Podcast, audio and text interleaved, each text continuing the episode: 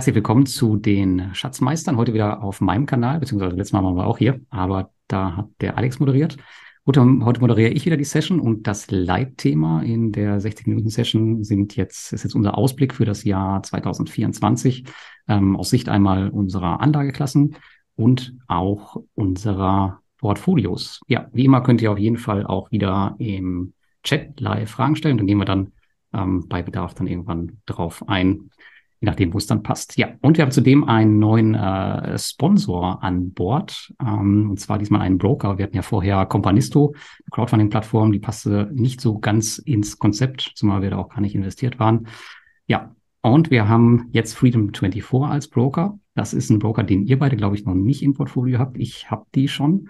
Und da sind zwei Sachen ganz cool. Zum einen bekommt man auf jeden Fall alles Gängige, was man so kriegt an ETFs, Aktien etc. Aber Louis, für dich ganz spannend, da kriegt man beispielsweise auch die ganzen CEFs, die bei CupTrader nicht mehr handelbar sind. Und ähm, eine andere Sache noch, man kann sein Cash dort äh, auf täglicher Basis verzinsen lassen zu 2,5 Prozent. Und wenn man es länger angelegt äh, lassen möchte, länger eindockt, bis, unter, kann man, glaube ich, drei, sechs und zwölf Monate, dann geht sogar bis auf vier Prozent hoch. Und wenn man es in US-Dollar macht, dann geht das äh, auf jeden Fall noch ein bisschen höher.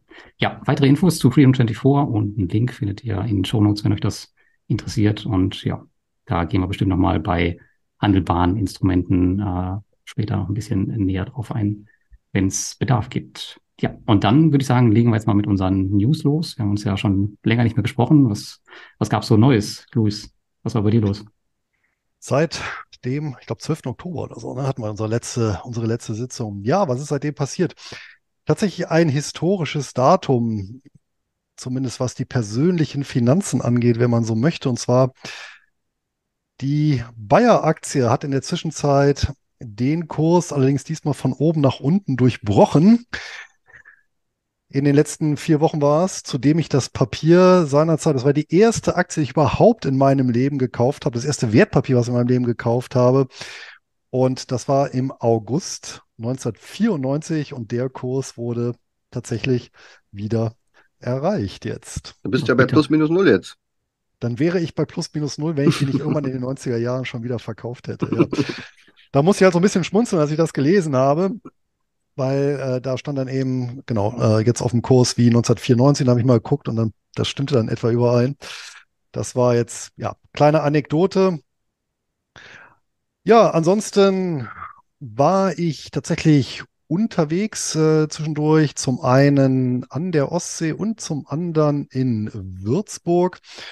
Und Würzburg kann ich auch hier allen ans Herz legen, insbesondere den Weinfreunden, was ich an der Stadt sehr, sehr sympathisch finde, dass ja wirklich überall ein Shoppen bekommst, ja, selbst beim Bäcker, ähm, aus den, aus den lokalen Lagen. Ähm, also immer was zu trinken, verdursten tust du dort nicht. Und darüber hinaus wirklich eine sehr, sehr schöne Stadt mit äh, vielen, ja, schönen Sehenswürdigkeiten, schönen Wanderwegen auch drumherum, Lars, wird dir ja auch gefallen. Und auf jeden Fall mal eine Stippvisite wert. Gut, und die Ostsee sowieso. Ja, das waren so die, die persönlichen Highlights in den, in den letzten Wochen. Ja, hört sich entspannt an. Alex, was war hier los? Ja, ich war in der Ostsee und in Südtirol. Ähm, das ist dann praktisch äh, Hoi An und ähm, Sapa in Vietnam. Äh, war auch ganz schön. Wir waren auch nur äh, knapp über eine Woche da. Wir hatten nur kurze Ferien. Ähm, waren das erste Mal, also eigentlich waren wir schon das dritte Mal in Vietnam, aber die anderen äh, Male waren wir bloß äh, ganz kurz Stopover. Ähm, deswegen, ja, Sapa ist so ein bisschen wie Südtirol für Arme. Äh, ist ganz nett, hat man mal gesehen, aber ich würde da jetzt nicht nochmal dringend, äh, zwingend nochmal hinfahren und länger bleiben. Und Hoi An ist irgendwie so, das kennt man so von den Bildern, alles ganz schön und nett. Das Problem ist, es sind da irgendwie 50 Seiten und Querstraßen und alle sehen gleich aus. Also hast du eine gesehen, hast du alle gesehen. War jetzt dann irgendwann nach dem, dem zweiten Tag schon irgendwie langweilig. Und ja, Vietnam können wir einen Haken ranmachen. Muss jetzt nicht direkt nochmal hin. Äh, ja, dafür sind wir jetzt äh, direkt wieder in der Planung für die Weiterreise. Also wir müssen jetzt, ähm, also wir kommen jetzt nach Deutschland, wir wollen ja Skifahren gehen, also Österreich und Deutschland und sind dann eine Woche in Berlin und feiern Weihnachten irgendwie vor. Also wenn alle noch im Stress sind, feiern wir schon Weihnachten, dann gehen wir nach, nach Bayern äh, und dort Skifahren und feiern dann nochmal Weihnachten und müssen aber schon den April irgendwie planen. Ähm, weißt ja, wird ja alles teurer und die Flüge und, die, und, und alles. Man muss ja, muss ja gucken, wo man bleibt. Und da sind wir noch nicht ganz einig, wo wir dann im April in den Ferien hingehen. Und dann ist ja auch schon wieder Sommerferien, muss ja auch irgendwie geplant werden. Da wollen wir eigentlich dieses Jahr was Größeres machen. Wo Australien oder Südafrika, müssen wir mal gucken, je nachdem, wo die größten Tiere sind. Und ja, das ist so bei uns gerade ein bisschen. Und Regenzeit haben wir. Also es ist ganz schlimm, kann ich euch sagen. Also jeden Tag so ein bisschen leicht bewölkt, bisschen mehr bewölkt. Einmal hat es auch ein bisschen mehr geregnet. Äh, wunderschöne Zeit. Mit Jacke auf dem Roller sitzen. Auch ich sitze jetzt hier draußen. Es ist ja bei mir schon 0 Uhr jetzt. Ne? Wir haben ja Zeitverschiebung von sechs Stunden. Das heißt, Thanksgiving ist bei mir auch schon mehr vorbei. Hm. Und ja, wir gehen jetzt direkt ins Wochenende sozusagen. Ja, das klingt doch gut. Ja, wenn du äh, in Australien wart ihr ja schon, also da kann ich euch auf jeden Fall dann äh, Südafrika empfehlen. Da werdet ihr sicherlich euren Spaß haben. Ein Roadtrip oder so, wenn sich die Möglichkeit ja, genau. bietet. Ja. Also Japan, Australien und Südafrika war alles drei als Roadtrip auch geplant. Wir wissen, dass, also Japan habe ich jetzt vergessen aufzuzählen, weil ich da hier irgendwie der Einzige in der Familie bin, äh, der das da so prä präferiert. Also die Wahrscheinlichkeit, die Chancen sind eher gering. Hm. Aber mal gucken, ähm, ich habe ja schließlich das Hand auf der Kasse und äh, ist doch gut. Ich, ich habe eine, ein, ein, eine Veto-Funktion noch. Ja. Ja, ich hatte auch eine recht lange Auszeit jetzt. Ich war äh, drei Wochen in Schottland und konnte endlich einen weiteren Haken auf meine Bucketlist machen. Und zwar bin ich den West Highland Way gelaufen. Ähm, 160 Kilometer waren es und ca. 3000 Höhenmeter durch die schottischen Highlands. Echt cool im Winter. Also ich habe äh, teilweise echt keine Menschen gesehen, tagelang. Ähm, je nachdem, wie viele Städte so in der Nähe waren. Ähm, normalerweise wird das immer im Sommer gelaufen, aber ich habe es halt bewusst im Winter gemacht, gerade weil ich halt da ein bisschen ja, für mich sein wollte, echt ähm, eine dicke Weiterempfehlung. Kann man machen. Aber da hast du natürlich äh, ziemlich viel Regen. Wäre wahrscheinlich nichts nichts für dich, Alex, wenn du ein bisschen ähm, Sonne und sowas brauchst, wirst du da eher selten finden. Ich habe ja ein paar Bilder gesehen bei dir. Äh, ist ja auch landschaftlich fast ohne Highlights. Also da ist ja wirklich nur Weg, Stein, See. Wegstein, äh, ja, genau, richtig. Aber trotzdem sehr, sehr cool, wenn man mal so ein bisschen äh, runterkommen will. Ja, ansonsten. Ähm, absolut, ja. Portfolioseitig. Und, äh, und Whiskybrennereien, das Thema können wir natürlich nicht auslassen, wenn du ja Schottland erwähnst. Ja, das, bei mir kann man das schon auslassen, weil ich ja ähm, nicht äh, dem Alkohol so verfallen bin wie du. Also.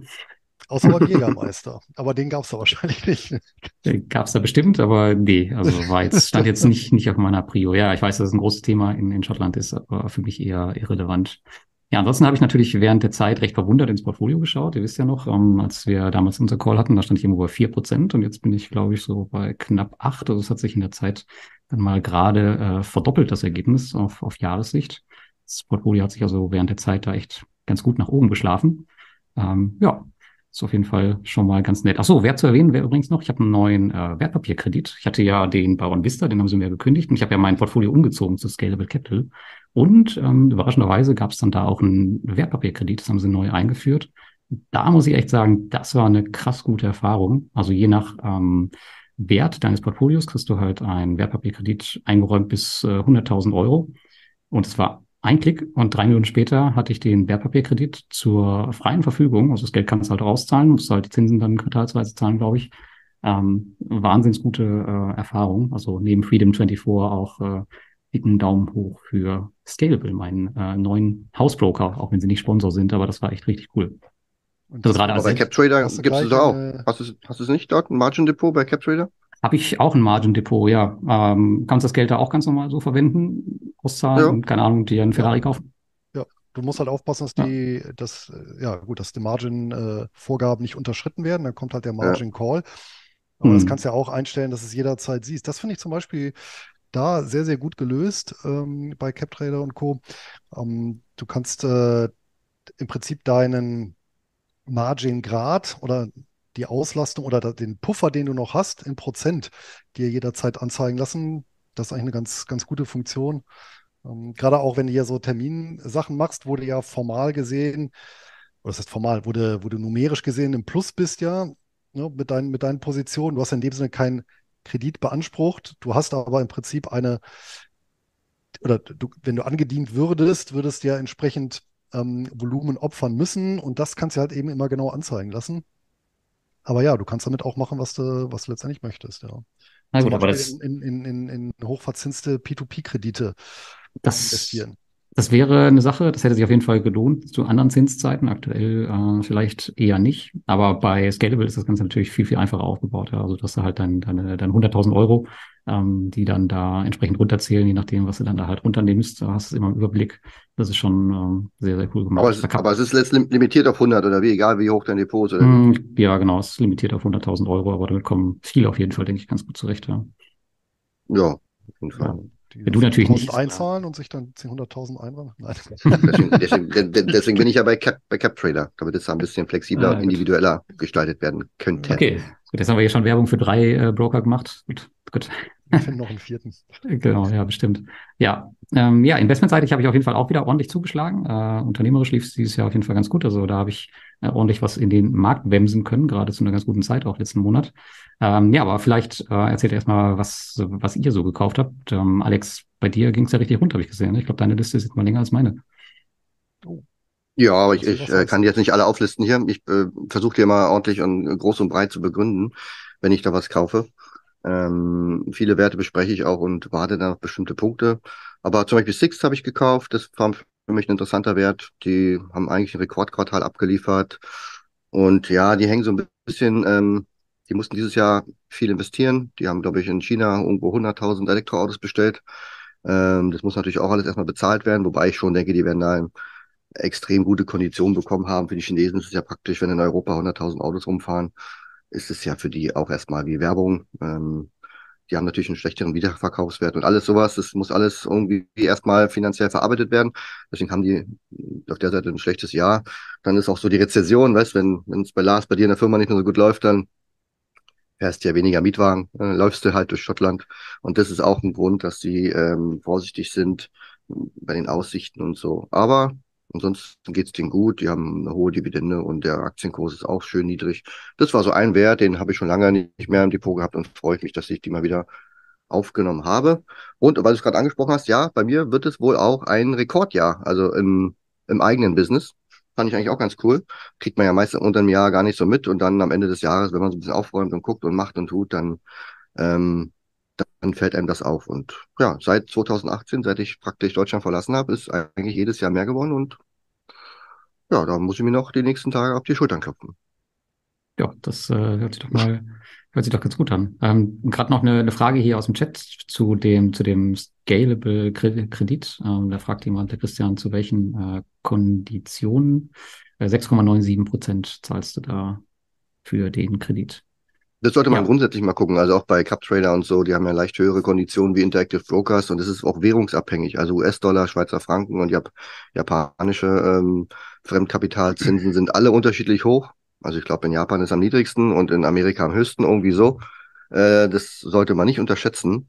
Und was ist, äh, was du auch mal gucken könntest, Lars, also bei CapTrader das wird ja äh, Luis bestätigen, das ist immer ganz cool. Du siehst ja halt dein Maximum, was du in Anspruch nehmen könntest aufgrund deines Depots. Und ich sage jetzt mal eine Zahl, wie, wie du gerade sagst, 100.000. Jetzt, jetzt läuft die Börse richtig Bombe und du sagst, boah, guck mal, ich könnte 100.000 ähm, Fremdkapital nehmen. Und dann kommt so ein, kommt so ein Covid-Monat vorbei. Und dann ist aus den 100.000 noch 35.000. Und dann denkst du dir, oh wow, jetzt stell dir mal vor, du hättest jetzt 70.000 oder davon in Anspruch genommen. Und einen Monat später sagt äh, dir CupTrader, äh, du dürftest jetzt eigentlich nur noch 35, bitte äh, die, die Differenz bis morgen einzahlen. Das ist dann so ein bisschen der Margin Call. Und dann Ja. spätestens sind dir die Zinsen vollkommen egal, äh, sondern da musst du halt richtig Cash auf die, auf die Bank bringen. Das ist schon nicht, nicht ohne, ja. Ja, Genau, das ist fiktiv, das ist ja auch passiert. Äh, Ja, eben. Ja, ja, Dutzend klar. hundertfach im Februar, März 2020. Und da ist natürlich der Broker auch ein Stück weit zu gezwungen, das unterschreibst du ja auch, dass im Prinzip eine dynamische Mhm. Bewertung der Sicherheiten stattfindet. Und wenn halt die Volatilität massiv ansteigt, wie in so einem Fall, dann sinkt natürlich der Wert der Sicherheiten. Und wenn du dann eben nicht genug, wie soll man sagen, äh, Gegenvolumen hast gegen das, was du an, an äh, Kredit rausgezogen hast, dann kommt eben der besagte Margin Call. Oder es wird halt zwangsweise glattgestellt. Ne? Das ist halt schon eine gefährliche Sache, ja. Und das ist, äh, das, da ist Scalable dann doch schon ähm, ein bisschen einfacher, was das angeht, zumal du da auch kein Multivwährungskonto hast. Und äh, Kredit an sich ist ja schon gefährlich. Ähm, und wenn man dann nicht mit dem Margin-Kredit umgehen kann, dann kann das natürlich schon jemanden in den Ruin stürzen, ganz, ganz schnell. Apropos Man Währungskredit, muss ich noch erinnern, vor, als sie, na, also 20 Jahre, da waren ja in Teilen Deutschlands, aber auch in Osteuropa, meine ich, weil die Zinsen da so hoch waren, äh, waren ja beliebt, auch äh, zur Wohnungsfinanzierung oder Immobilienfinanzierung Fremdwährungskredite in Schweizer Franken, weil die Zinsen da signifikant niedriger waren. Und mit diesen Währungskrediten sind ja auch dann zigtausende in die Pleite gestürzt, äh, weil die eben nicht bedacht hatten, dass auch der Schweizer Franken dann mal massiv aufwerten könnte. Ne? Hm. Und sich dann so die Schulden mal schlank um 10, 20, 30 Prozent erhöhen. Ne? Absolut, ja. Kann ich mich noch erinnern an die Werbung bei der Hypovereinsbank damals. Ja, genau. ähm, damals. Ja, ähm, zurück zu den Investments. Äh, Luis, was, was war was bei dir so passiert seit unserem letzten Call? Vielleicht auch nicht alles, aber vielleicht die, die Highlights. Die Highlights tatsächlich im klassischen Aktien-ETF, CEF-Bereich wenig. Also die Sparraten, Sparpläne wurden weiter ausgeführt. Ich habe mittlerweile alle Produkte von Amundi ausgetauscht, weil Amundi ja, ähm, ich glaube, hatte ich letztes Mal schon erwähnt, die ähm, auszahlungsorientierten ETFs, also Dividenden-ETFs und ähnliches, umgestellt hat auf einmal pro Jahr Zahlungsweise. Also die zahlen jetzt nur im Dezember aus, damit sind die Dinger für mich raus. Und habe in dem Zuge, ja, was war das denn? Ja, ich glaube, im, im, genau, im ETF-Depot waren das zwei Positionen rausgehauen, habe die dann auch ersetzt. Und da ich mich bei der einen Position nicht entscheiden konnte, durch was ich die ersetzt habe, ich dann zwei neue Positionen reingenommen unter anderem eben, weil der übrigens auch bei Trade Republic, jetzt haben wir endlich den nächsten Broker noch, äh, sparplanfähig mhm. ist, tatsächlich der City of London Trust. Also ein Closed-End-Fund, der mhm. aufgelegt wurde im äh, 19. Jahrhundert. Also uralt, sympathischerweise auch ursprünglich mal als Brauerei fungiert hat, bevor die dann das Geschäftsmodell leicht geändert haben. Das war die eine Erinnerung. Und was ich auch gemacht habe tatsächlich ist, ich habe äh, von T-Bills in äh, T-Bonds umgeschichtet. Äh, Entschuldigung, von T-Bills in T-Notes umgeschichtet. Das heißt, ich habe die, die Treppe, die ich ja dort hatte mit drei, sechs, äh, neun, zwölf Monaten, umgestellt auf zwei, drei, vier und fünf Jahre. Ja, also jetzt auch nicht ganz langlaufend, aber in so einer etwas mittlere Laufzeit eingestellt, wo das Kursrisiko sich noch in Grenzen hält, die Zinsen noch attraktiv sind und die dann aber eben trotzdem für eine Weile jetzt eingeloggt sind. Okay. Das heißt also deutlich, läng deutlich längere Zeit, ja. Mhm. Ja. Das war, das ist aber jetzt kein, das sind mehr schon äh, Investment und kein, kein Cash-Parkplatz mehr, ja, so wie die T-Bills, glaube ich, erst angedacht waren. Nee, genau. Das ist jetzt ein fester Anteil, wo ich auch gesagt habe, also der, der, der Mindestanteil, der auf jeden Fall da drin geparkt werden soll, dass ich den quasi eingeloggt habe für ein bisschen länger. Hm. Korrekt. Gut, aber du kannst sie natürlich ja. trotzdem vorher abstoßen, falls, das, falls du die Kohle brauchst. Ja, genau. Also sollte jetzt natürlich die Zinsen massiv ansteigen, dann würden die natürlich auch ein bisschen nachgeben, die Fünfjährigen ein bisschen mehr als die Zweijährigen. Aber ähm, das wird sich auch in Grenzen halten, äh, weil die Laufzeit ja noch relativ übersichtlich ist. Aber ansonsten, ja, die wirst du noch äh, immer relativ gut verkaufen können. Ja, das stimmt. Ja.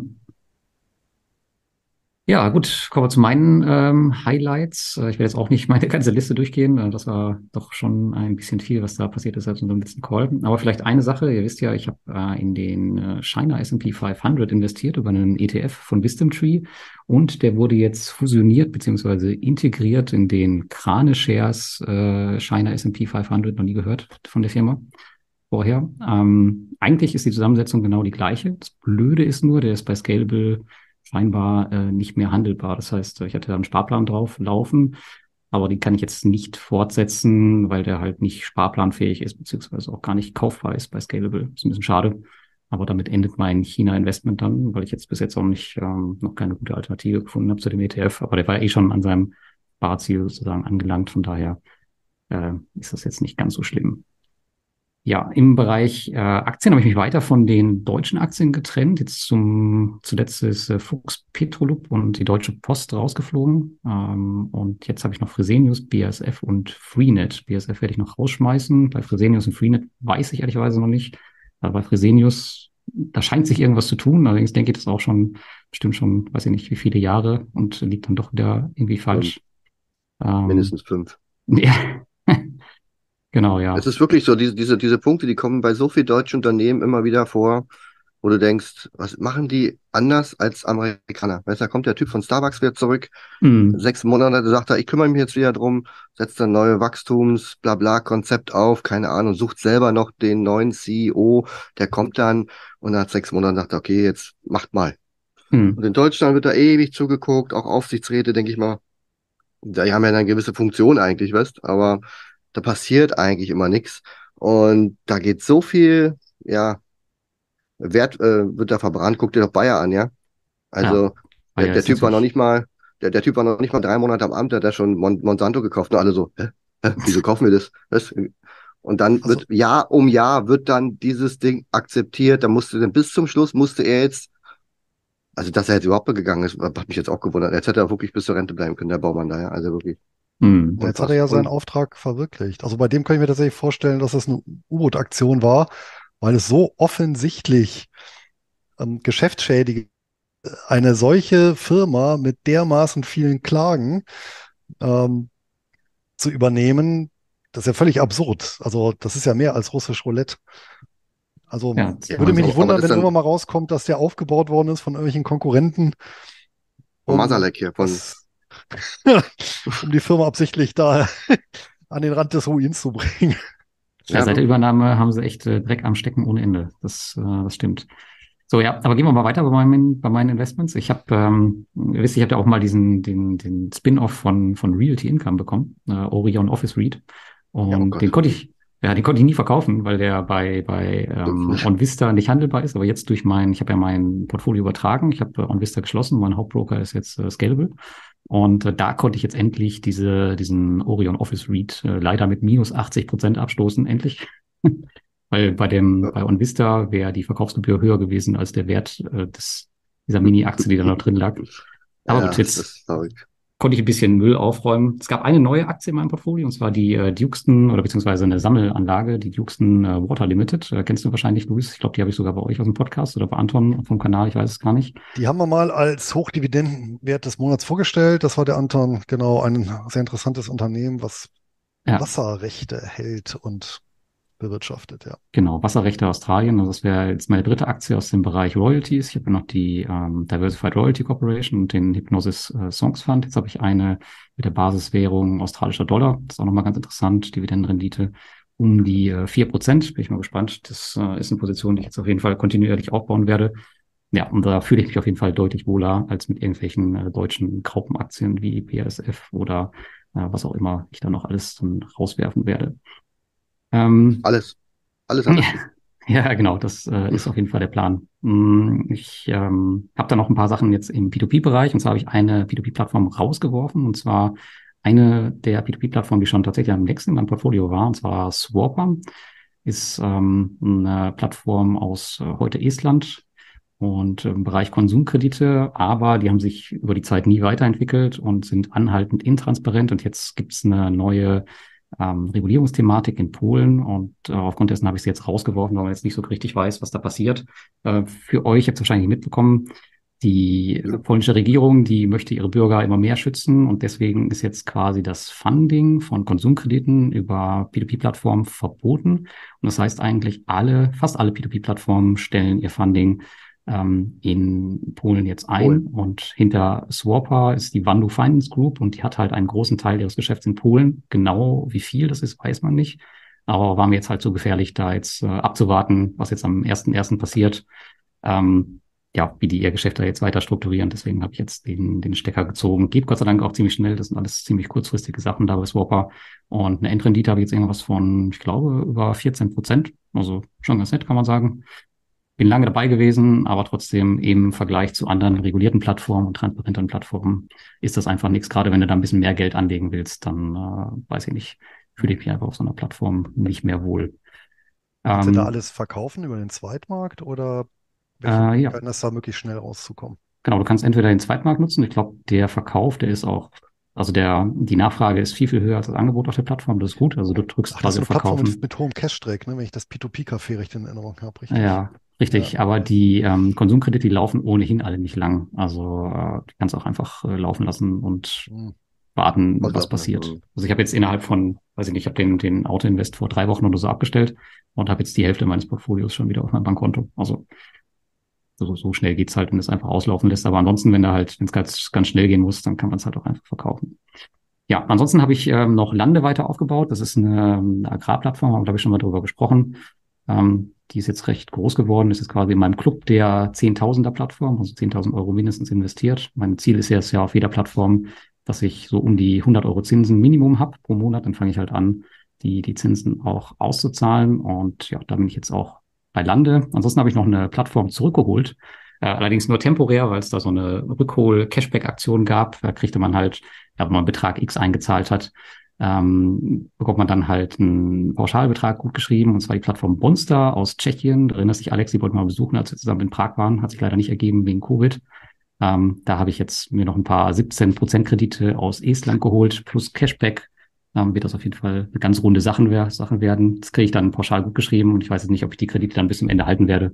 Vielleicht versuche ich es auch über den Zeitmarkt abzustoßen, aber das ist jetzt nur eine temporäre äh, Rückkehr aufgrund des Cashbacks zu einer ja, eher schlechteren Plattform. Aber es ist auch nicht viel Geld, von daher wird es nur heiß auf das Cashback und dann bin ich wieder, bin ich wieder weg. Ja. Aber dazu passt ja die Frage hier im Chat, hast du vielleicht schon gesehen, auf manchen Plattformen sind 30 Prozent der Investments in Rückholung. Ist die Verlockung für die Plattform nicht groß, mit neuem Geld der Anleger die alten auszuzahlen? Gibt es da Indikatoren? Also jetzt hast du gesagt, ihr hattest die ja nicht mehr. Jetzt ähm, ja, ist natürlich immer, ist natürlich eine, eine pauschale jetzt Aussage. Haben, also jetzt haben die, ja, ja, genau. Jetzt haben die dann eine Aktion. Natürlich kommt natürlich genau so, ne? Springt der da sofort hoch vom Hocker. Ja. Äh, nutzt den Cashback und alles. Ähm, ist es ja. eine Plattform, die dann äh, entsprechende Transparenz äh, hat? Oder nee, hat sie nicht, aber das ist halt eine Plattform, das ist ja äh, ein Marktplatz. Das heißt, die geben ja die Gelder weiter an externe Kreditgeber. Das heißt, ähm, jetzt einfach das Geld von denen zu nehmen und andere auszuzahlen, das funktioniert an der Stelle ja nicht. Das macht ja, das macht ja keinen Sinn. Das würde nur auf Plattformen Sinn machen, wo alles unter einem Dach ist. Aber hier haben sie ja externe Kreditgeber als Marktplatz. Ähm, da funktioniert das nicht. Aber ansonsten, nee, das ist äh, keine sonderlich transparente Plattform, aber du kannst halt die externen Kreditgeber checken und wenn du halt sagst, okay, der äh, entspricht deinem Risikoprofil, dann kannst du halt entsprechend das Geld da investieren. Oder du lässt es halt. Und ich habe halt gesagt, das heißt Kredite, die laufen elf Monate. Mm, und das ist einer der besseren von den schlechten Kreditgebern auf der Plattform. Und ähm, das Risiko gehe ich ein und warte jetzt halt, bis das Cashback gut geschrieben wird und zahle die dann wieder aus. Das ist so der Plan. Aber ansonsten ähm, ja, kann das natürlich immer passieren, dass eine Plattform halt mit neuen Geldern die, die alten auszahlt. Aber mh, hm, ja, das ist dann halt äh, schon, schon im Scammy-Bereich. Die Regel ist das wohl eher nicht. Ja, das ja. wird ja dann Ponzi-mäßig, wenn man daraus ein rotierendes System. genau, ja. Aber was, äh, wenn da steht, 30 Prozent sind in Rückholung, das heißt, wenn ich 10.000 investiert habe, äh, heißt es 7.000 werfen Zinsen ab, 3.000 mhm. äh, sind aktuell nicht verfügbar. Also genau. für mich ist das dann praktisch Insolvenzmasse oder was? Oder wie hoch ist da die Wahrscheinlichkeit, dass das in drei Jahren nochmal verfügbar ist? Genau, das ist halt, äh, ist halt die Frage. Also wir haben ja bei Mintos den Fall mit den Russland-Investments. Ähm, die sind halt alle sozusagen in der Rückholung. Ob da jetzt was zurückkommen wird in den ganzen mhm. Jahren, weiß man halt nicht. Ähm, und das Geld arbeitet jetzt halt erstmal nicht. Ähm, da gibt's Fälle, die laufen halt und da finden regelmäßig Rückzahlungen statt. Aber ansonsten ist man halt auf, oft auf offizielle Prozesse angewiesen, Insolvenzverfahren, dauert halt alles. Also vielleicht kriegst du nach ein paar Jahren was zurück, vielleicht auch nicht. Aber wenn du jetzt, wenn du jetzt 10.000 Euro bei einer Plattform hast und da steht 30 Prozent in der Rückholung, wie, mhm. wie rechnest du das in deinem, ich sag mal, Vermögensaufstellung? Rechnest du die dann raus, die Rückstellung, mhm. oder sagst du, nö, ja. ist ja noch da, steht ja da? Mm, nee, nee, das schlägt sich ja einmal auf die Rendite in Portfolio Performance nieder. Das heißt also, Portfolio Performance merkt das ja, wenn halt nicht das ganze Geld arbeitet mhm. und dann rechnet das entsprechend die Rendite runter. Und ansonsten äh, buche ich das tatsächlich in Portfolio Performance in der Software auch als Zinsbelastung. Das heißt, ähm, ich äh, buche die Gelder komplett aus dem Portfolio Stück für Stück aus. Da fange ich meistens so nach einem Jahr mit an. Das heißt also, wenn ein Jahr nichts zurückgekommen ist mhm. von dem entsprechenden Investment, dann fange ich halt an, äh, fünf Prozent im Monat auszubuchen, bis halt die ganze Summe runter ist ja, und dann schlägt sich das halt in der Rendite nieder und wenn es halt irgendwann wiederkommen sollte, dann buchst du halt Bonus. Ein. Ja, okay. Hm. Machen, glaube ich, aber nicht so viele, wie man nee. oft so mitbekommt. Also mit denen, die ich so spreche, die sagen dann immer, ja, das ist gerade nicht verfügbar, aber es ist auf jeden Fall, so viel habe ich dann noch. Naja. Ja, das, so kann man sich halt seine Rendite schön rechnen. Das ist halt Ja, das ja, Gefährliche auch so ein absolut, bisschen ja. daran. Ne? Zum Beispiel bei, bei Mintos ist jetzt zum Beispiel bei mir, ich habe jetzt 18.000 Euro, glaube ich, liegen, ist ja transparent auf meinem Blog. Ähm, aber ich glaube, nur 12.000 oder 13.000 davon arbeiten, weil der Rest halt in der Recovery ist.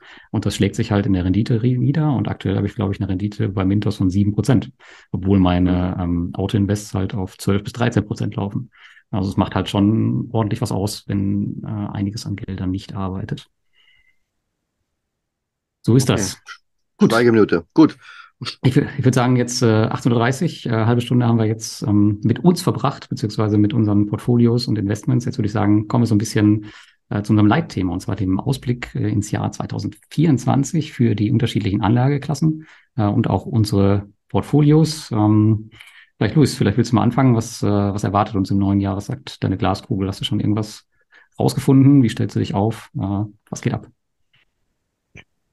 Tatsächlich wird es vermutlich relativ langweilig werden, weil ich nichts wesentlich an der Asset-Allokation ändern werde. Also das, der Anteil, der jetzt, wie gesagt, äh, in Anleihen, in Shares und in, sag mal, aktienähnlichen Vehikeln sind, das wird so bleiben, so ausgewogen bleiben. Und ich vermute mal, ich werde auch nicht viele Positionen zum Jahreswechsel austauschen. Das heißt, es wird relativ langweilig werden. Mm, Auch noch mehr in Richtung Langeweile wird vermutlich das ganze Thema Optionshandel gehen, da ich mittlerweile nur noch aus, also ausschließlich Index und äh, also Optionen auf Indizes direkt oder auf sehr große ETFs, die einen großen Index auch replizieren, schreibe. Also weg von Einzelaktien, das Ganze also noch mehr, ja, wie soll man sagen, vereinfache, um noch mehr Zeit zu sparen. Und der nächste Punkt ist äh, im Bereich Optionshandel, äh, Lars, das war ja immer so ein Thema, wo du gesagt hattest, ja, ist ja, kostet ja immer Zeit und ist aufwendig. Ich glaube, hatte ich letztes Mal schon erwähnt, dass ich ja mittlerweile für bestimmte Trades ja eine Software benutze, die das Ganze automatisiert macht. Also das ist keine KI, sondern du Eine AI. stellst eine HI, Eine AI. eine AI. AI ist so, so alt.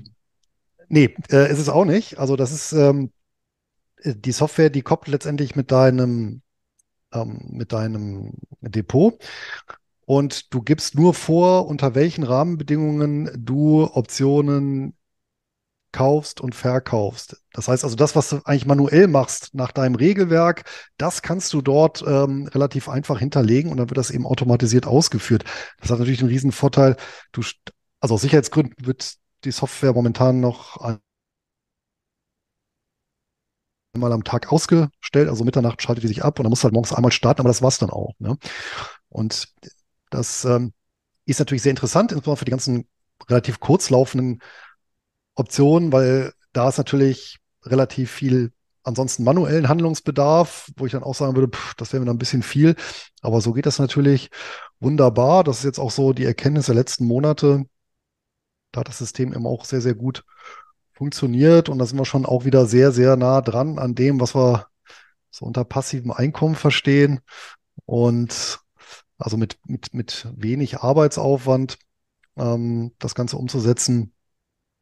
Und dann, ja, werden wir mal schauen, ob das in 2024 auch so funktioniert oder ob das mittlerweile dann etwas ist, was sich selber kannibalisiert, weil immer mehr Leute das äh, nutzen. Ich habe jetzt so eine interessante Statistik in dem Zusammenhang gesehen, ähm, wie sich über die letzten Jahre der Anteil der gehandelten Optionen auf den S&P 500 von der Laufzeit her geändert hat. Also äh, beispielsweise vor fünf Jahren, nee, äh, Entschuldigung, vor war sogar sieben Jahren, 2016, da war es so, dass sich das ja so ganz gut verteilt hat. Ähm, die meisten Optionen, die gehandelt wurden, war, hatten eine Laufzeit eben von so sieben bis 60 Tagen. Ich würde mal sagen, das ist so der Klassiker.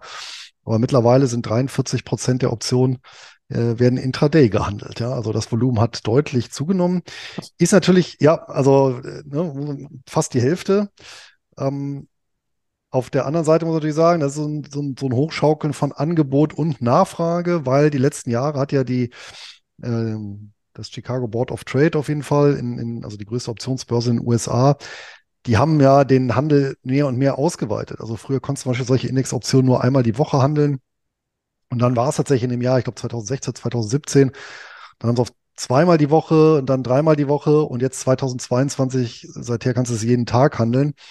Und im Prinzip da hat auch natürlich das Angebot eine entsprechende Nachfrage geschaffen.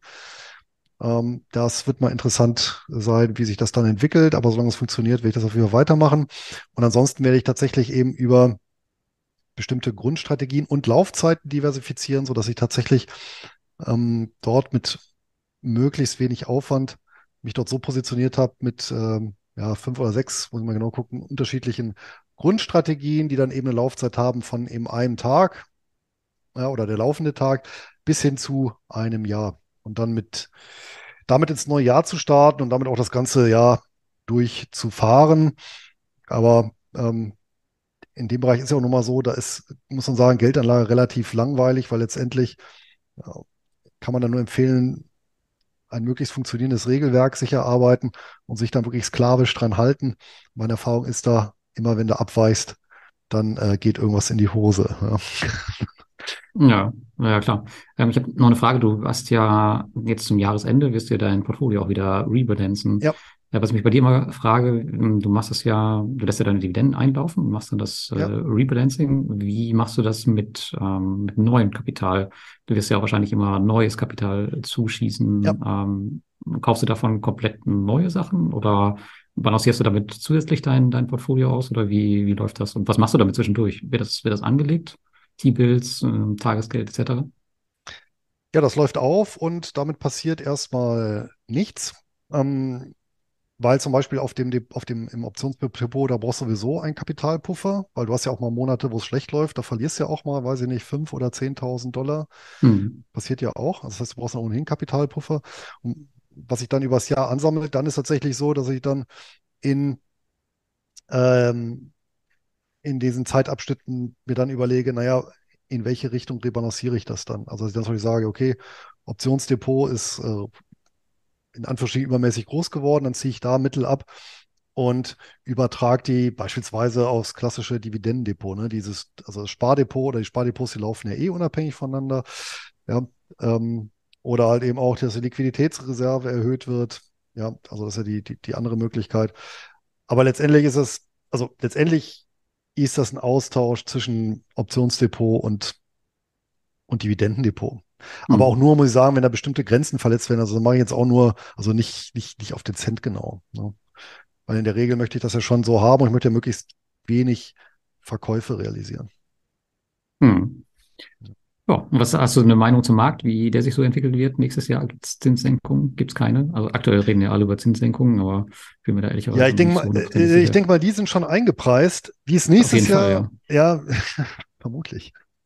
Wie es nächstes Jahr wird, weiß ich nicht. Ähm, ich habe aber eine interessante Studie gelesen, die ist schon aus dem Jahr 2016 von zwei Sino-Amerikanern geschrieben. Also, sie- also chinesischstämmige Amerikaner sind das. Der eine in der University of California und der andere Harvard. Äh, der ist, glaube ich, Yang und Zhang, tatsächlich. Und die haben mal was ganz Interessantes gemacht. Die haben mal geguckt, naja, was gibt's denn für Größen, die möglichst gut mit dem künftigen Aktienertrag oder Ertrag aus, aus äh, einem breit aufgestellten Aktienmarkt, ich glaube, ja, die haben den S&P 500 genommen. Ähm, was gibt's da, was da möglichst eng korreliert?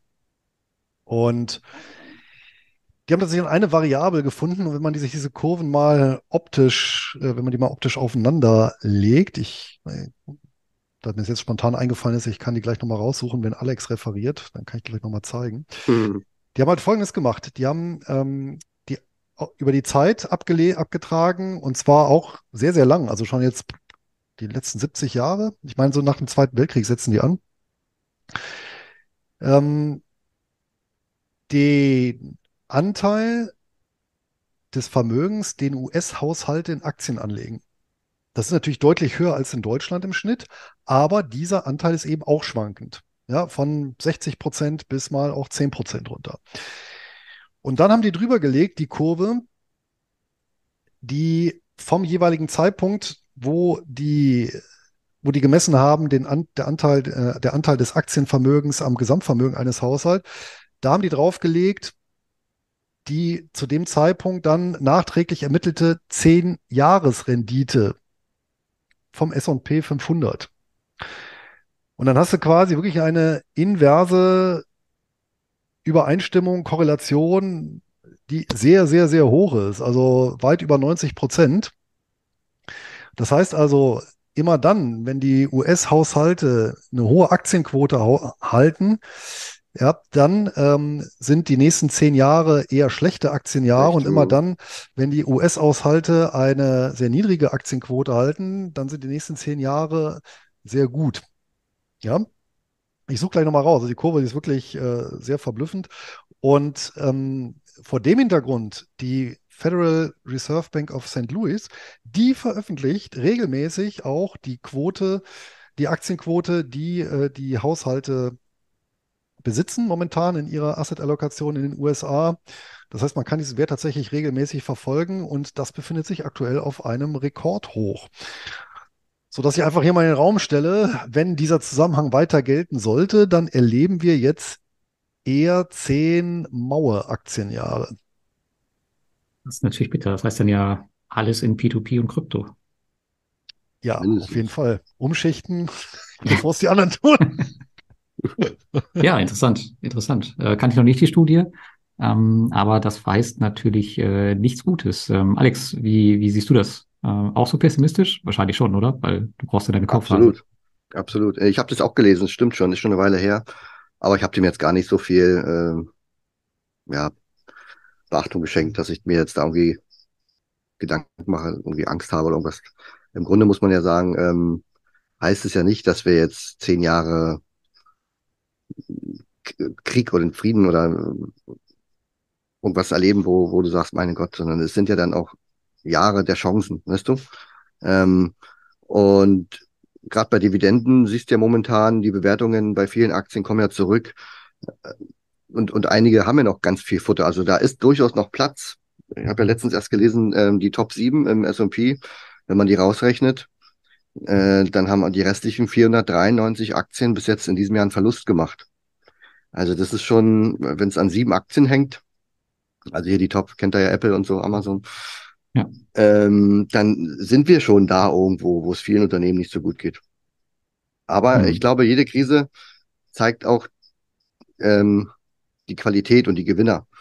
Und, ähm, und deswegen bin ich da eigentlich langfristig positiv gestimmt. Eher dass wir, wenn wir aus diesem Tief rauskommen, nächstes Jahr zum Beispiel soll ja auch ab Mitte des Jahres dann doch jetzt endlich mal die Rezession kommen. Ähm, also jeder misst es ja irgendwie anders und jedes Land und überall, Deutschland ist anscheinend schon und eine Rezession ist eigentlich gar nicht so schlimm, weil die geht doch wieder vorbei. Das dauert vielleicht so anderthalb Jahre oder so. Damit kann man äh, gut umgehen. Aber der, ähm, ich habe einen Artikel gelesen äh, von dem einen Anleiheguru, Mohammed, ah, habe das jetzt hier aufgeschrieben, warte. Mohamed El Erian oder wie es ausgesprochen wird. Ähm, ne? Ja, genau. Ja. Und der hat gesagt, äh, die, die Zinskrise dürfte über, überstanden sein. Also wir haben praktisch das Zinshoch gesehen. Jetzt, wie du schon sagst, alle rechnen jetzt mit Zinssenkungen. Äh, das sehe ich jetzt nicht so, sondern ich glaube eher, wir werden längere Zeit auf diesem Niveau bleiben. Wenn es jetzt mal 0,25 runtergeht, meine das ist gleich in grün. Aber das, was der Markt ja sehen will, ist ja, dass wir wieder runterkommen auf irgendwo, keine Ahnung, wo wir vor drei Jahren waren oder so. Das, das wird so nicht kommen. Ähm, und das wird so, finde ich, so ein bisschen interessant, dass er sagt, der Drops ist schon gelutscht. Was wir jetzt im nächsten Jahr bekommen, ist eine Kreditkrise. Und das ist ja was, wo, wo ja öfter mal vorkommt, ne, Kreditkrisen. Und das heißt, überall, es wird zu großen Problemen kommen, gerade bei Banken. Ne? Jetzt denkst du dir, überall gibt's hohe Zinsen. Banken verdienen mit ihren Einlagen wieder Geld und trotzdem guck dir die, die Kurse der Banken an, an den Aktienkursen siehst du das nicht, weil eben auch äh, das Risiko steigt äh, der Kreditausfälle. Und das kann natürlich, wenn die, die Kredite sich über die Jahre und Jahrzehnte immer höher äh, anhäufen, zu echten Problemen führen. Und das, beobachte ich jetzt auch schon im letzten halben Jahr bei den Aktien, die ich so wirklich aussuche. In der, in der finalen Entscheidung, nehme ich eine Aktie oder nicht, haue ich alles raus, was irgendwie übermäßig Schulden hat. Also das ist teilweise schon, wo du denkst, also selbst wenn Coca-Cola jetzt übermäßig Schulden hätte im Verhältnis, ja, würde ich sagen, komm, Finger weg. Haben die jetzt nicht. Aber ähm, es gibt viele andere Unternehmen, wo man meint, ja, die sind gut, die kann man immer kaufen und so. Gerade deutsche Unternehmen muss man mal wirklich gucken. Ähm, das ist teilweise, also Bayer ist ja so ein Beispiel, ne? Dann brechen die Einnahmen weg, die, die Schulden steigen. Was hatte ich letztens noch für ein Unternehmen? Da dachte ich, oh, es geht einfach nur so. All die Jahre geht, also von links unten nach rechts oben, muss ich so rumzeigen, gehen, gehen die Schulden, wo ich denke, na ja, weil es wäre langsamer Zeit, wo man die mal abbaut. Und ne, in, in, so einer Kreditkrise, da geht richtig viel kaputt. Das, ist, das betrifft nicht nur Unternehmen, das betrifft Staaten, das betrifft Privatkunden. Also wenn Lars jetzt den Kredit für sein Mietshaus da nicht mehr bezahlen kann, ähm, dann, dann geht er Insolvenz. Also das wird richtig viel Bewegung bringen. Und ja, wenn du nicht so viel mit Schulden zu tun hast, also weder private, dass du überschuldet bist und sagst, du kannst die Kreditraten für dein Haus nicht mehr zahlen, wenn du nicht in Unternehmen arbeitest, die mit Krediten äh, Probleme bekommen können oder in Unternehmen investierst, die überschuldet sind oder eben Anleihen hast von Staaten, ich sag mal Italien oder sowas, wo du denkst, hm, ja, weiß man alles nicht, ähm, dann muss man sich da eigentlich wenig Gedanken machen, sondern kann dann praktisch das als Chance sehen. Ja, und gerade in solchen Jahren äh, flüchten sich dann Anleger in Edelmetalle. Und da bin ich eigentlich auch ganz gut aufgestellt. Gold ist ja jetzt auch wieder gerade in Dollar auch wieder mal hoch. Bei über, ich glaube gestern über 2000 Dollar. Heute ist ja Thanksgiving, heute glaube ich ist nicht so relevant. Ähm, da fehlt noch ein bisschen, 80 Dollar, dann könnte das mal ausbrechen, aber das wird ja schon ewig nicht ausbrechen, der Aktienkurs, äh, der, der Goldpreis. Das heißt, da braucht es noch so ein initiale äh, Zündung. Und wenn man sich dann noch die Minenwerte anschaut, die hängen dem noch bis zu 20 bis 40 Prozent der Goldpreisentwicklung hinterher, was leider auch mit, ähm, mit den Kosten zu tun hat. Weil wenn du früher 1000 bis 1200 ähm, Dollar Kosten hattest, je Unze, die du aus der Erde holst, und jetzt bist du bei 1400, dann sind das mit unter 20 bis 40 Prozent höhere Kosten. Ähm, ja, eben Öl, Inflation, alles, Personalkosten, alles teurer geworden. Das ist so ein bisschen die Krux, zeigt aber auch gleichzeitig, um eine extrem starke Überbewertung in diesem Sektor zu bekommen, reden wir nicht von Gold geht auf 2300 Dollar oder 2500, sondern um das auszugleichen, muss Gold ja schon zwangsläufig auf dreieinhalb bis 4000 Dollar irgendwann gehen.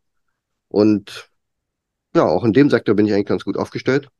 Und ja, also das ist, also mir geht es manchmal alles ein bisschen zu langsam. Weißt? Wir könnten das alles schon abhandeln bis Weihnachten. Weißt? Crash hier, da, Schulden refinanzieren, alle insolvent und im Januar starten alle frisch. Und das ist manchmal so ein bisschen, ja, ihr kennt ja, gerade, gerade wenn man eine Strategie hat wie deine, die so auf Geduld ausgelegt ist, dann ist das wahrscheinlich auch, äh, ja, doppelt schlimm. Also ich kann, kann mir das vorstellen, ja, dass du da auf heißen Kohlen sitzt.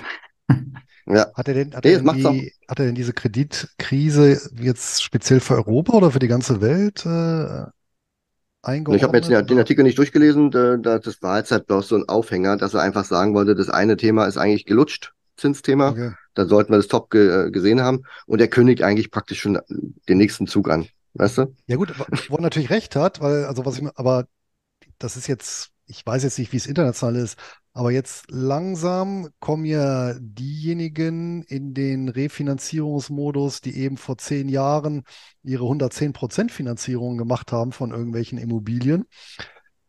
Und jetzt aber nicht mehr, mhm. äh, äh, naja gut, 2000, was haben wir jetzt, 2024, haben wir 2014, ja, vielleicht noch ein, zwei Jahre später, dann kommen ja, ja die, die dann wirklich zu Niedrigzinsen finanziert haben. Ab äh, vielleicht 2026, 2027 geht's los. Genau, da habe ich letztens eine Grafik gesehen. Und die, dann wird's, da wird's lustig, in Anführungsstrichen, ja. Genau, also das ist auch wieder so ein Ding, wo, wo, wo nicht in sechs Monaten vorbeigeht, sondern was auch wirklich belastet. Und ähm, die Preise sind ja, glaube ich, in Deutschland schon, ähm, ich glaube, 20 bis 30 Prozent, klar, je nach Lage und Haus und so weiter, zurückgegangen. Im Moment drückt noch nicht nur der Schuh, ne, ähm, dass die Leute verkaufen müssen. Aber wenn da mal so eine Welle losgeht, also. Auf jeden Fall. Ist auf jeden Fall noch, noch ein bisschen Zeit, ja. Wer die Studie übrigens, die ich eben genannt habe, ich habe zumindest mal den Namen jetzt rausgesucht, nochmal nachschlagen will, die nennt sich, die ist frei verfügbar im Netz, The Household Equity Share and Expected Market Returns von David Young und Van Zhang. Also wirklich sehr, sehr interessant. Also sehr mathematisch auch, aber kann man sich wirklich mal angucken. Es gibt auch ein paar Seiten, die besprechen und äh, entsprechende Grafiken. Du könntest ja den Link da einfach in diesen Chat reinkopieren, aber hast du jetzt nicht offen wahrscheinlich. Nee. Ähm, okay. Oder ähm, später in die äh, Show Notes, wenn wir, genau, wenn wir den Link kriegen. Dann. Genau. Ja, oder hier bei Zoom machst du es in Chat, Lars kopiert es raus und macht es drüben rein. Ey. Oder schickt's mir per Mail und ich kopiere es rein. Können wir auch ein machen. Träumchen. Ja, genau. Und ein Punkt, weißt du, dadurch, dass es an der Börse immer so lange dauert, bis, bis so diese Bewegungen kommen, wichtig ist, man muss sich vor solchen Bewegungen positionieren. Das heißt, heute möchte ich ein Depot haben, was nicht schuldenbelastet ist. Da bin ich in diesem Jahr echt gut unterwegs. Ich habe schon vieles damals letztes Jahr verkauft und eigentlich fast alles, was ich dieses Jahr gekauft habe, ist eigentlich praktisch, ich sage jetzt nicht schuldenfrei, aber wirklich human. Dividenden sind abgesichert mit, keine Ahnung, 30, 40 Prozent Payout. Also da habe ich wirklich dieses Jahr äh, einen großen Wert drauf gelegt. Und äh, in diesem Jahr habe ich trotzdem, rechne ich jetzt mal noch, ein, ein Monat ist ja noch, mit ungefähr neun äh, Prozent geringerem Dividendenertrag im Vergleich zum Vorjahr. Ähm, das ist nicht so schlimm, weil ich habe ja auch Werte verkauft und einige haben auch gekürzt. Und im nächsten Jahr werde ich im Januar schon mit erwarteten Dividenden in Höhe von 15 Prozent starten. Also ich habe dann 15 Prozent mehr. Das heißt, ich werde aller Voraussicht nach im nächsten Jahr mehr Dividende bekommen als im letzten Rekordjahr.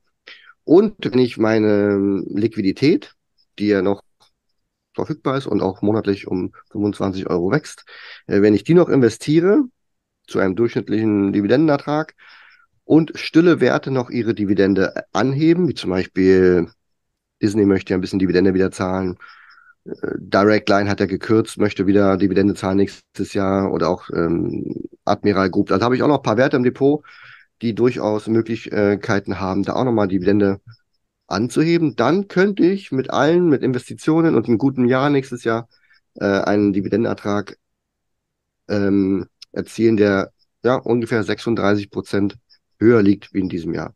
Und das ist auch schon bei mir ordentlich in absoluten Zahlen eine ordentliche Bewegung. Also ich gehe jetzt mal von aus, vielleicht wird es dann zwischen 15 und 25. Ne? Aber ich denke, das kann durchaus ein gutes Jahr werden. Dafür, dass man eigentlich in einer Zeit ist, wo man eigentlich nur Zinsen hinterher und Dividenden ja offensichtlich nichts mehr wert sind, bin ich da eigentlich ganz guter Dinge. Hm. Ja, das klingt doch äh, ganz gut. Seid ihr ja gut äh, vorbereitet. So, letzte zehn Minuten gucken wir noch ein bisschen ähm, auf die P2P-Kredite nächstes Jahr. Äh, gerade wenn wir jetzt vor Zinssenkungen stehen sollten, dann macht das die P2P-Kredite natürlich wieder ein bisschen ähm, attraktiver für Anleger. Ähm, das bedeutet aber auf der anderen Seite meistens auch, dass die Nachfrage auf den P2P-Plattformen steigt, ähm, das am Ende dazu wieder führt, dass auch die P2P-Plattformen die Zinsen senken. Also am Ende äh, müssen wir mal schauen, wie sich das dann ausgeht. Aber ansonsten erwarte ich da eigentlich echt ein ruhiges Jahr. Äh, Kreditkrise. Trotz Kreditkrise? Hin, ja, genau. Ich wollte gerade sagen, Kreditkrise hin oder her. Äh, ich glaube, für den Bereich dieser kurzlaufenden Kredite hat das äh, keinen, keinen großen Effekt oder zumindest nicht in dem Sinne, dass, jetzt, äh, dass wir jetzt sagen müssen, okay, wir leiden da jetzt äh, großartige Verluste. Ähm, allgemein erwarte ich da auf jeden Fall mehr Stabilität von der Branche, alleine auch schon, weil die Regulierungsflut jetzt vorbei ist. Ähm, viele Plattformen wurden dieses Jahr noch im Bereich Crowdfunding reguliert mit der ECSP-Lizenz, mit der europäischen Crowdfunding-Lizenz. Das Thema ist auch jetzt durch seit November und auch mein Portfolio sind jetzt ähm, zwei Drittel aller P2P-Portfolios, ähm, aller P2P-Plattformen reguliert. Wenn man das mal vergleicht mit 2015, als ich angefangen habe, ähm, da war, glaube ich, nur Aux Money in Deutschland reguliert, die es ja heute für Privatanleger nicht mehr gibt. Alles andere war wirklich äh, unreguliert und ein bisschen hier und da äh, russisches Roulette. Ja, also da äh, erwarte ich auf jeden Fall ein bisschen mehr Stabilität. Und ansonsten beim P2P-Portfolio, ich habe mal 2015 die verrückte Idee gehabt, dass ich irgendwann mal 3000 Euro Zinsen pro Monat aus meinem P2P-Portfolio haben möchte. Ähm, verrückte Idee. Wohl, wohl wissend äh, oder damals noch nicht wissend, dass das, äh, dass ich nicht, nicht wusste, wie das irgendwie machbar sein sollte. Tatsächlich stehe ich jetzt aber kurz davor und jetzt muss ich halt schauen, was ich überhaupt mache, ob ich das B2B-Portfolio nächstes Jahr noch großartig weiter ausbaue. Ich meine, das ist schon äh, ein Batzen an Geld, der da verwaltet wird. Und man muss auch sagen, bei vielen Plattformen ist bei einem gewissen Anteil an Geldern auch Schluss. Also die Verwaltungszeit, äh, die man braucht, nimmt zum Teil zu. Man muss ähm, manuell irgendwie auf Kreditjagd gehen. Äh, es gibt einige Plattformen, da kannst du recht viel Geld platzieren, aber auf anderen ist es dann eher äh, anstrengend. Und vielleicht mache ich auch einfach mal ein Jahr Pause mit dem Aufbau des Portfolios und konzentriere mich eher wieder auf den Bereich Aktien. Muss ich mal schauen. Ja, aber auf jeden Fall ist es, ähm, sehe ich da jetzt keine großartigen Probleme. Also wir hatten jetzt seit, seit Covid-19, hm, muss ich sagen, echt ging es eigentlich eher stabil bergauf für P2P, ähm, auch was die Rendite angeht. Dieses Jahr war wieder höher als die letzten beiden Jahre davor und ich gehe auch im nächsten Jahr nochmal davon aus, dass ich ähm, noch ein bisschen höher bin mit meiner Rendite. Also da ähm, erwarte ich eigentlich keine großen Probleme. Was spannend wird, ist auf jeden Fall der Bereich Krypto. Nächstes Jahr ist ja das Bitcoin-Halving. Ich glaube, das hat an sich keinen großen Effekt. Hm, hat es eigentlich in der Vergangenheit, Vergangenheit nie gehabt. Aber es kam halt immer mit irgendwelchen Faktoren parallel zusammen, die dann doch dafür gesorgt haben, dass die, dass der Markt explodiert ist. Und das könnten wir vielleicht nächstes Jahr auch sehen, wenn das irgendwie mit Zinssenkungen zusammenfällt oder mit diesen äh, ominösen Bitcoin-ETFs, die ja dann auch Anfang des Jahres kommen sollen. Und wir sehen ja jetzt schon, ich glaube, ich liege im, äh, auf Jahressicht jetzt auf, bei 80 Prozent plus im Bereich Krypto. Ähm, und das ist ja noch lange nicht das, wo wir mal waren. Also da kann ja noch äh, durchaus, kann sich das nochmal alles verdoppeln und verdreifachen. Bin ich mal sehr gespannt. Aber in dem Bereich bin ich gut aufgestellt, da mache ich eigentlich auch nichts. Ähm, das meiste meines Geldes liegt da bei in Bitcoin und Ethereum.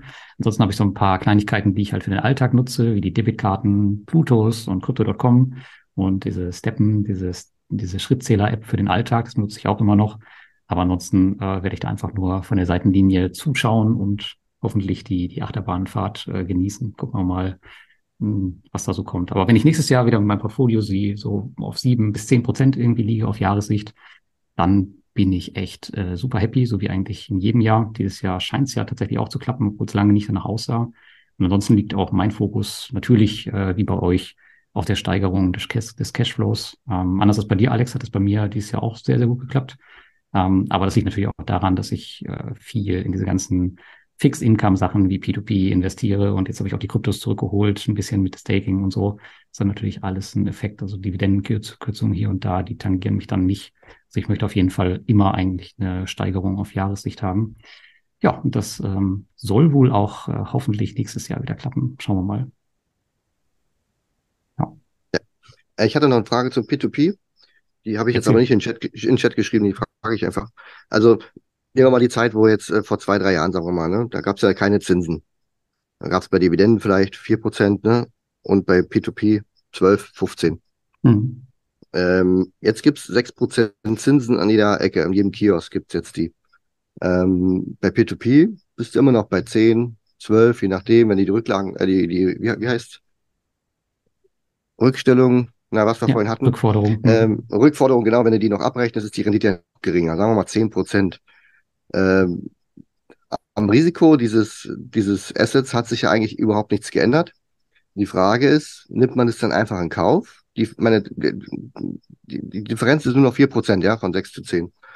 Ähm, vorher war sie äh, vielleicht zwölf bis 15 Prozent. Eigentlich müsste ja äh, jetzt 16 bis 20 Prozent bei P2P zu holen sein, damit es im Verhältnis zu nicht risikoaffinen äh, Assets irgendwie ähm, ja, ja.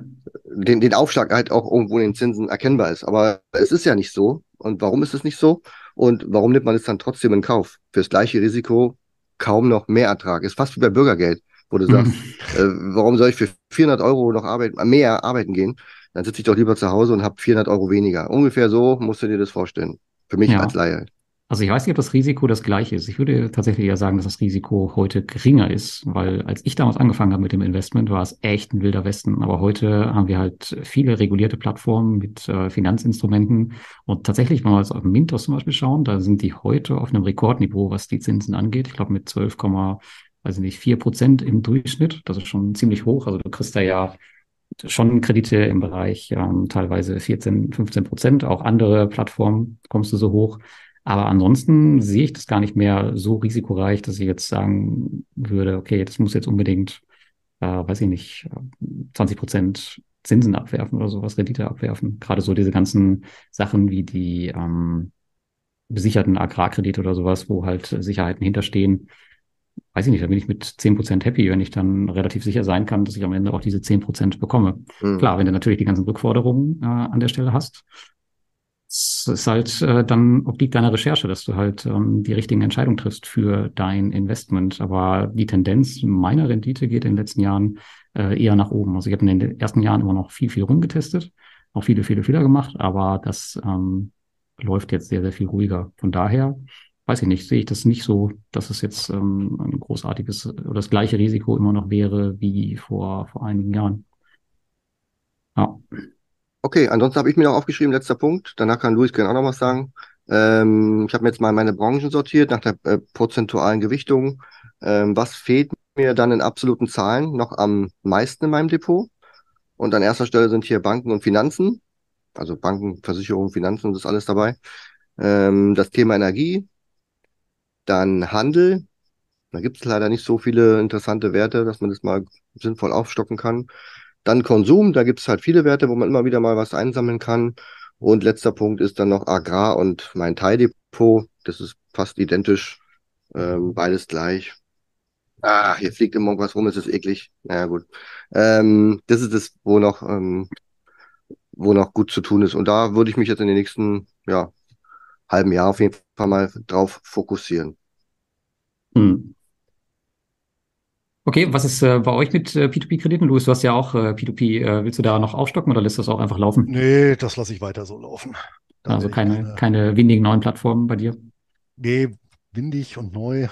Das im Zusammenhang P2P ist sowieso Fremdwörter für mich. Ja, das läuft ja so als experimentelles Beiwerk, nenne ich das ja mal.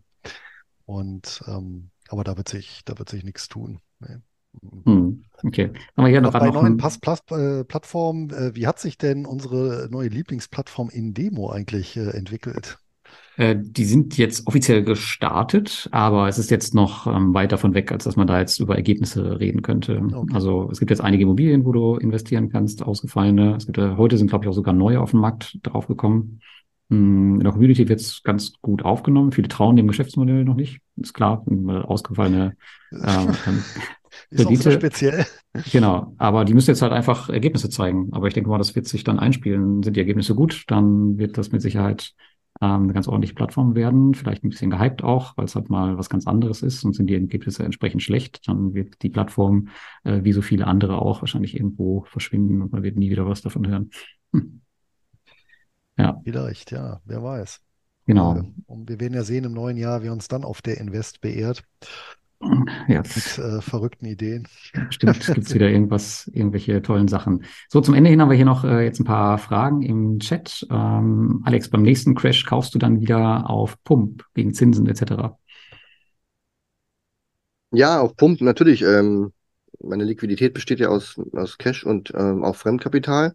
Äh, wenn man überlegt, äh, zu Covid äh, gab es Zinsen von 2%. Jetzt, was hast du gesagt, 6, hast du irgendwo reinkopiert vorhin? Sagen wir mal, sechs bis sieben Prozent.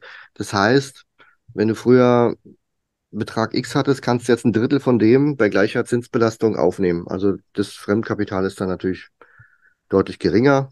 Ich orientiere mich natürlich da an meinen Cashflows ähm, und investiere halt auch erst, wenn der Markt, wenn wirklich alles Cash raus ist, wenn der Markt so fortgeschritten ist, dass ich sage, okay, jetzt kann ich mir noch einen gewissen Fremdkapitaleinsatz leisten. Und mhm. ich achte darauf bei den Werten, die ich kaufe, dass die Dividenden wirklich abgesichert sind und dass das Potenzial, was dieses, äh, die Aktie liefert, ähm, deutlich höher ist als, als die Zinsen, die ich dafür zahle. Also wenn, wenn ich sage, da hat eine Aktie auf vier Jahressicht ein Potenzial von 15 bis 20 Prozent pro Jahr, dann ist es weit über sechs und dann ähm, habe ich auch die Geduld ähm, mit solchen Werten. Also das ist, wie wir am Anfang schon gesprochen haben, nicht irgendwie so viel, dass ich da nachts nicht schlafen kann, sondern das ist praktisch eine Unterstützung mit einem kleinen Hebel praktisch in so gewissen Marktphasen. Hm. Okay. So, dann haben wir noch äh, eine, eine, Frage zu P2P. Welche Plattformen sind denn für größere Beträge geeignet? Das ist ganz interessant. Ich glaube, Mintos auf jeden Fall. Ist ja äh, der größte Marktplatz weltweit. Also da kriegt man wirklich einiges an Geld unter, auch ja, ohne große Probleme. Dann alles, was größere Kreditbeträge hat, sowas wie Estate Guru äh, oder auch Lande, wo wir eben drüber gesprochen haben, die haben auch äh, recht viel Angebot. Beim Thema Immobilien muss man halt allgemein ein bisschen vorsichtig sein, gerade was Immobilienentwicklung angeht, dass man da jetzt kein, keine faulen Eier kauft. Ich glaube, Esseco hm, ist gerade jetzt nicht mehr so die beliebteste Plattform, nachdem 100 Prozent des Deutschlandportfolios ausgefallen sind im letzten Jahr. Aber da gibt es auf jeden Fall auch noch ähm, ein paar andere Alternativen. Und im Bereich äh, Konsum, mh, hm, sowas wie Wire Invest und äh, Twino, die haben auf jeden Fall aktuell auch noch sehr viel Angebot offen. Da kriegt man auch größere Beträge noch unter, wenn man das denn in dem Bereich möchte. Gut. Äh, da ist noch eine Frage für, für, für Luis, die kann ich nicht, hm. nicht aussprechen. Äh, kann Luis wahrscheinlich nicht sehen. Da oben okay. vom Dennis. Stichwort Zero DTE U.365 minus lieb minus put. Ja, wie lautet die Frage? Also ich weiß jetzt, was er meint, aber. Ja, das ist die Frage. Da hätte er ein Fragezeichen. Ja, Zero DTE, das ist halt die, sind halt Strategien, die sich beziehen auf äh, Optionen mit einer Restlaufzeit von null Tagen, also die am selben Tag fällig werden, also die dann zum Beispiel zum Handelsbeginn eine Position eröffnest, die dann zum Handelsende eben verfällt oder äh, dann eben. So, du hast, glaube ich, vorhin was erzählt und daraufhin hat er geschrieben, also Stichwort und dann Zero, bla bla, Fragezeichen. Also meintest du praktisch, dann wären das die Alternativen. Könnte genau, das so zu verstehen ist eine, Genau, die 0 äh, DTE oder Zero DTE, das mhm. ist äh, genau eine äh, Strategie. Allerdings äh, hier eben der Hinweis, dass die Herausforderung, die, die, die, du mental hast, ist, wenn du jetzt im Optionsbereich sagst, boah, jetzt funktioniert die letzten Monate die Strategie besonders gut, jetzt mache ich nur noch die. Es kommen auch immer Phasen, da funktioniert nicht so. Und wenn du natürlich mehrere, auch hier wirklich möglichst unkorrelierte Strategien miteinander kombinierst, dann kannst du natürlich deine Kapitalkurve, also das, was du an Prämien im Schnitt verdienst, ein Stück weit verstetigen und hast halt nicht die Schwankungen. Ja, und ja ich sehe es ja auch in den Gruppen, viele, die sagen, oh, äh, jetzt keine Ahnung, Zero DTE oder 30 DTE oder was weiß ich, oder Strangles oder keine Ahnung was oder Butterflies, das ist jetzt, das ist jetzt meine Strategie, dann machen die nur das. Dann kommt aber mal eine Phase von drei Monaten, wo sie eben nicht Geld verdienen, sondern drei Monate Geld verlieren hintereinander. Und dann wird wieder alles verworfen. Und das ist natürlich dann tödlich, weil meistens verwirfst du dann genau, bevor es wieder dreht. Das ist dann so der mhm. Klassiker tausendmal gesehen schon. Und von daher, ähm, deswegen sage ich, es ist wichtig, A, ein Regelwerk zu haben, sich B, sklavisch dran zu halten. Und dieses Regelwerk sollte idealerweise C, äh, mehrere Strategien miteinander kombinieren, die jetzt nicht völlig im Gleichklang marschieren. Und okay. dann hat der ja. Raban noch geschrieben äh, zum Thema Schulden, äh, vorhin ähm, siehe Telekommunikationswerte. Das ist in der Tat ein gutes Beispiel, wenn man sich anguckt, AT&T und Verizon und auch Vodafone und all die ganzen Unternehmen, die ja immer Milliarden für Lizenzen ausgeben müssen, Milliarden in irgendwelche Netze und alles investieren müssen. Ähm, das sind alles Werte, die extrem Schulden aufgebaut haben. Also ich glaube, AT&T, also nagelt mich jetzt nicht fest, muss im Jahr sechs Milliarden Zinsen zahlen, irgendwas, also ein riesig, also wo ich das gelesen habe, habe ich auch nicht ganz verstanden. Also wie kann man solche Summen haben? Äh, die haben natürlich auch hohe Cashflows, aber irgendwann fragt man sich, das muss ja auch mal getilgt werden. Und das sind, das ist ja die Branche, die Telekommunikationsbranche, die ja auch nicht aus dem Tee kommt. Ähm, wenn selbst AT&T nach wie viel 40 Jahren äh, Dividende gekürzt hat und so weiter. Ähm, das sind so Werte, die möchte ich heute in meinem Depot nicht aufbauen. Ich habe in der Tat AT&T, Freenet und noch einen dritten. Das war's. Lumen ist ja auch so ein Schrottwert aus Telekommunikation. Aber ich glaube, das war's schon. Mehr habe ich gar nicht aus dieser Branche. Die hat mich schon lange irgendwie gar nicht mehr. Achso, Vodafone, ja klar, die habe ich auch noch. Ähm, aber die habe ich alle schon äh, genau in der Zeit gekauft, wo ich sage, heute würde ich die nicht mehr, nicht mehr kaufen, ja. Alle mir zu überschuldet. Genau, da habe ich auch keinen Bock mehr drauf, schreibt er. So, wir sind jetzt äh, zehn Minuten drüber, Jungs. Ich denke mal, ähm, oh ja. wir machen heute den äh, Sack jetzt mal zu, oder? Ja, nicht nur heute, sondern äh, auch in diesem Jahr, oder? Das stimmt, genau. War ja quasi schon ja. unsere Weihnachtsfolge. Haben wir total ja, unweihnachtlich jetzt eigentlich. Ähm, Merry Fall. Christmas, Happy New Year. Genau. genau. Ja. ja. und wer noch ein Weihnachtsgeschenk sucht, noch ein kleiner Tipp, wer sich für das Optionsthema interessiert, ähm, am 2. 3. Februar 2024. Da gibt es in Düsseldorf die Optionstage. Da kann man sich am Samstag, Sonntag einerseits bei einem Vortragstag und andererseits in Workshops mal informieren, wer da Näheres suchen möchte. Einfach bei mir auf dem Blog nobarsaus.de-optionstage. Da ist die Veranstaltung nochmal hinterlegt. Ich selber bin da natürlich auch vor Ort. Das ist eine Option. Schön. Ist auf jeden Fall eine Option. Hast, auf jeden Fall eine Option für ein Weihnachtsgeschenk, anstatt äh, Socken zu verschenken oder eine Krawatte oder sowas. Oder ein Bügeleisen. Was, was ungesund oder, ist. Oder, oder einfach nur einen sinnlosen Gutschein, wie es immer so. Ach, Amazon-Gutschein geht immer. Ja, Amazon-Gutschein geht immer, ja. Der geht auch immer. Das Kriegt man auch an der Tankstelle. oh, herrlich. Gut, dann äh, würde ich sagen, wir hören uns dann im nächsten Jahr wieder, wahrscheinlich mit unserem Rückblick und dann sind wir wieder bei Luis, bei dir. Genau, dann wieder auf Facebook im vermutlich Januar dann, ne? Ich denke. Termin folgt. Ich denke auch. In genau. dem Sinne. Alles klar. Gute Nacht. Dann Liebe Grüße. schönen Abend euch. Ciao, ciao. Macht's gut. Macht's Tschö, gut. tschö.